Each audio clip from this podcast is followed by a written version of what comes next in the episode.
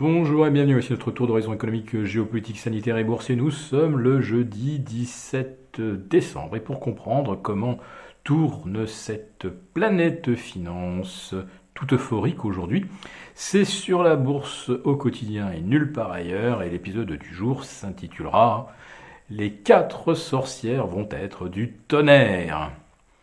Ouais, j'avoue que pendant trois jours, j'ai un peu douté je vous annonçais que ça allait bien se terminer, qu'on allait revoir les indices euh, quasiment au sommet, voire battre de nouveaux records outre-Atlantique à l'occasion des quatre sorcières.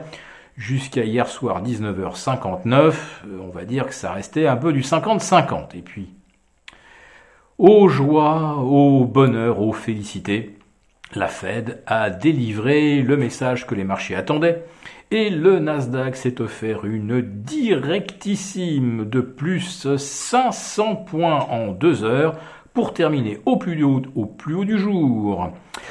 Euh, au-delà euh, des 15 euh, 600 points, le S&P 500 clôturant à une petite poignée de points d'un nouveau raccord absolu qui sera battu d'entrée de jeu aujourd'hui à l'ouverture. Bon, faudrait réussir à conserver les gains jusqu'à 22 heures, mais vu l'ambiance, ça devrait bien se passer. Alors qu'est-ce qui a tant réjoui les opérateurs dans le communiqué de la Fed? Eh bien, euh, qu'elle s'attaque enfin au problème de l'inflation. Rappelons-nous que si les marchés ont réussi à progresser durant 11 mois euh, d'inflation galopante, c'est justement parce qu'elle n'avait rien fait. Et aujourd'hui, elle nous promet quoi? De monter les taux à 0,75, 1% en 2022, euh, des taux même à 1% quand l'inflation est à 5, allez 4, ben, même pas mal. Euh, ces taux, les taux réels demeureront extrêmement négatifs. C'est une, une des configurations que le marché préfère. Bon, et puis aujourd'hui, il y avait également deux réunions. La Banque centrale d'Angleterre, ça a été la première à s'exprimer, elle monte son taux directeur de 0,25. Bon, on va dire que certains espéraient que ça serait repoussé à, à début 2022. Bon, euh, vaut peut-être mieux tard que jamais. En tout cas, elle vient euh, de relever son taux directeur et ça passe comme une lettre à la poste. Même si on aurait aimé que, ça, que le suspense dure un peu plus, euh, Londres est satisfait.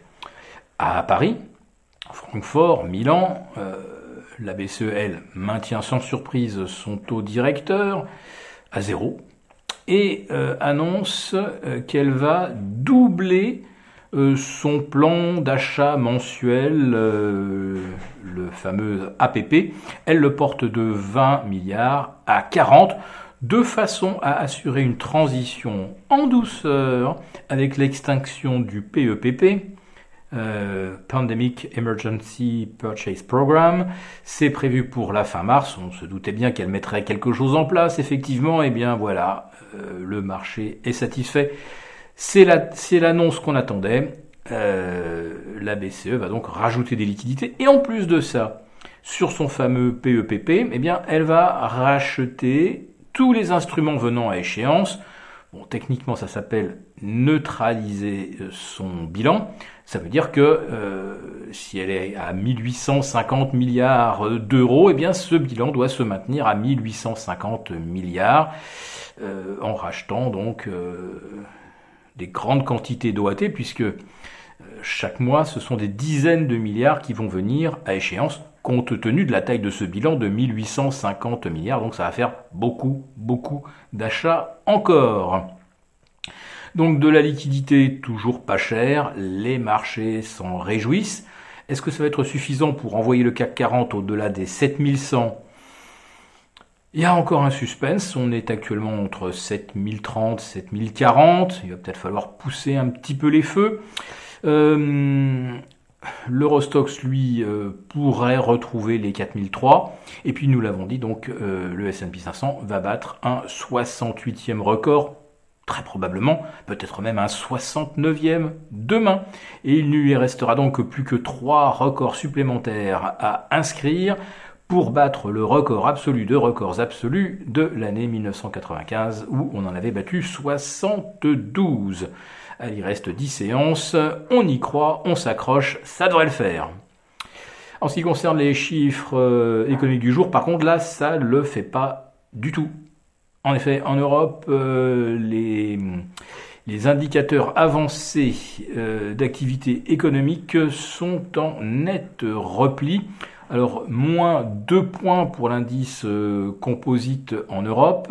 Le problème vient surtout de l'industrie des services et l'indice global est plombé essentiellement par l'Allemagne où l'indice des services, activité dans le secteur tertiaire, chute de plus de 4 points du fait de la mise en œuvre de mesures de freinage de la propagation euh, du virus, sachant que pour l'instant, il y a des tas de pays qui ne mettent rien de, coercitif en place pour endiguer euh, la pandémie et qui n'ont pas de plus mauvais résultats. En fait, euh, un des plus mauvais scores est réalisé par l'Islande avec 99% de la population vaccinée et aujourd'hui une affluence aux urgences telle qu'on n'en a jamais connue dans l'île.